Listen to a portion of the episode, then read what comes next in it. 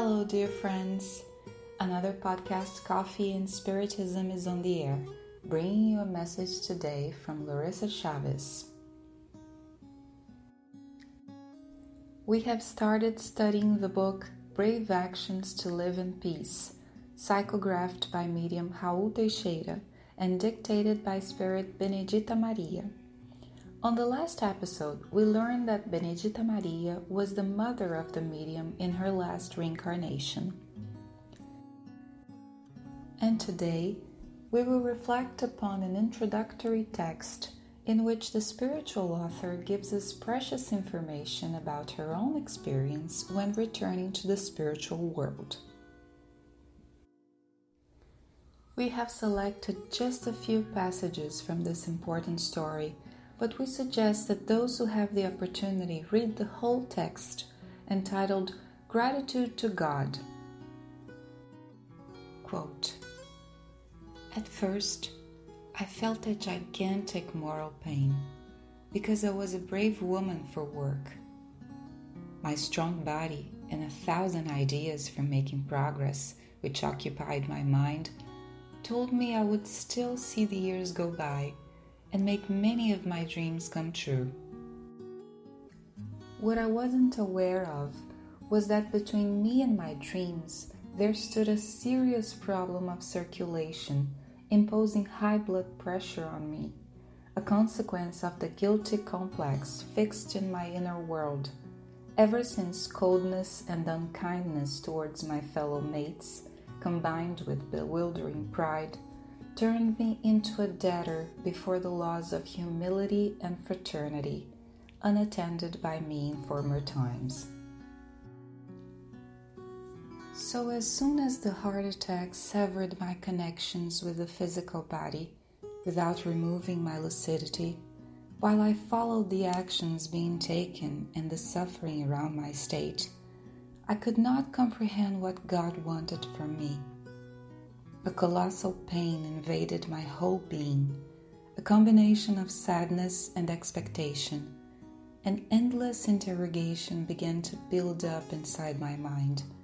Although I had already understood, I was a discarnate woman by then. It was not disbelief, it was not anger or any unreasonable feeling. It was a huge doubt concerning everything that would remain on the earth without my physical presence. When we are incarnate, we harbor ideas that our family, work, or the world we live in will stop when they can no longer count on us. We imagine our children won't do without us and that we are the best people to take care of them.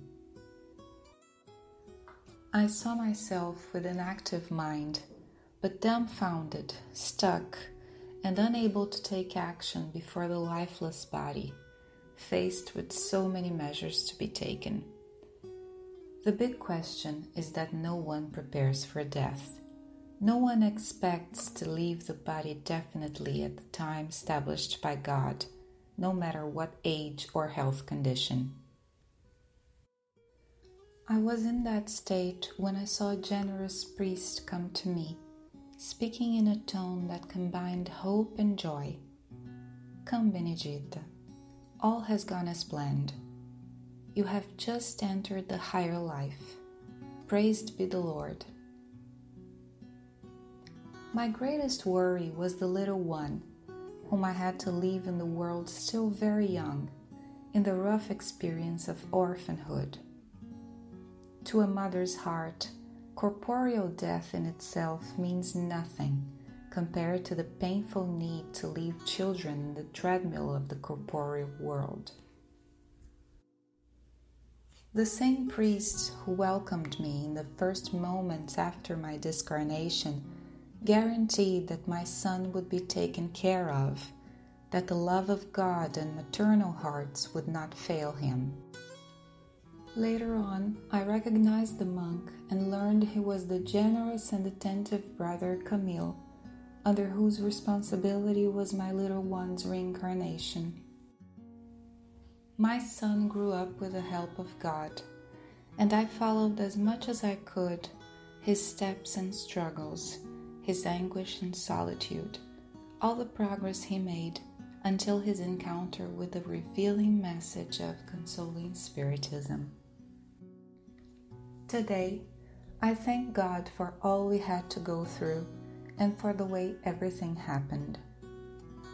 In the present, seeing my son's journey of work and dedication filled with honest joy mixed with intense and necessary self sacrifice, I can understand better the reasons that took the powerful and cold matron of the past, a woman of limitless power in the Brazilian countryside, to return to the human arena to experience orphanhood, material poverty, and the struggle for an honorable life. I am aware of the reasons why she had high blood pressure and could not stand the heart attack. Immensely grateful to God above for the opportunities of service in the good, we struggle to steady our uncertain and faltering steps until together we can conquer higher virtues and lasting peace in the heart of the luminous stars. Unquote. This message was psychographed by Raul in February 2008. Can you imagine his emotion being the medium for such a moving message, telling part of his own story?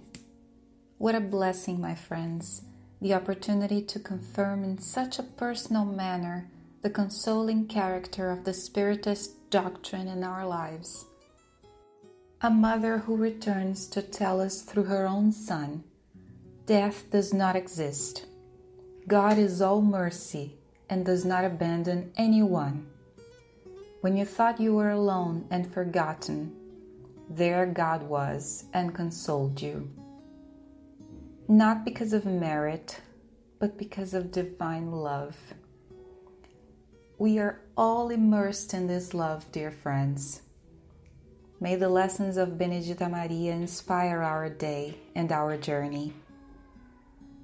Peace and love to you all, and until the next Coffee and Spiritism.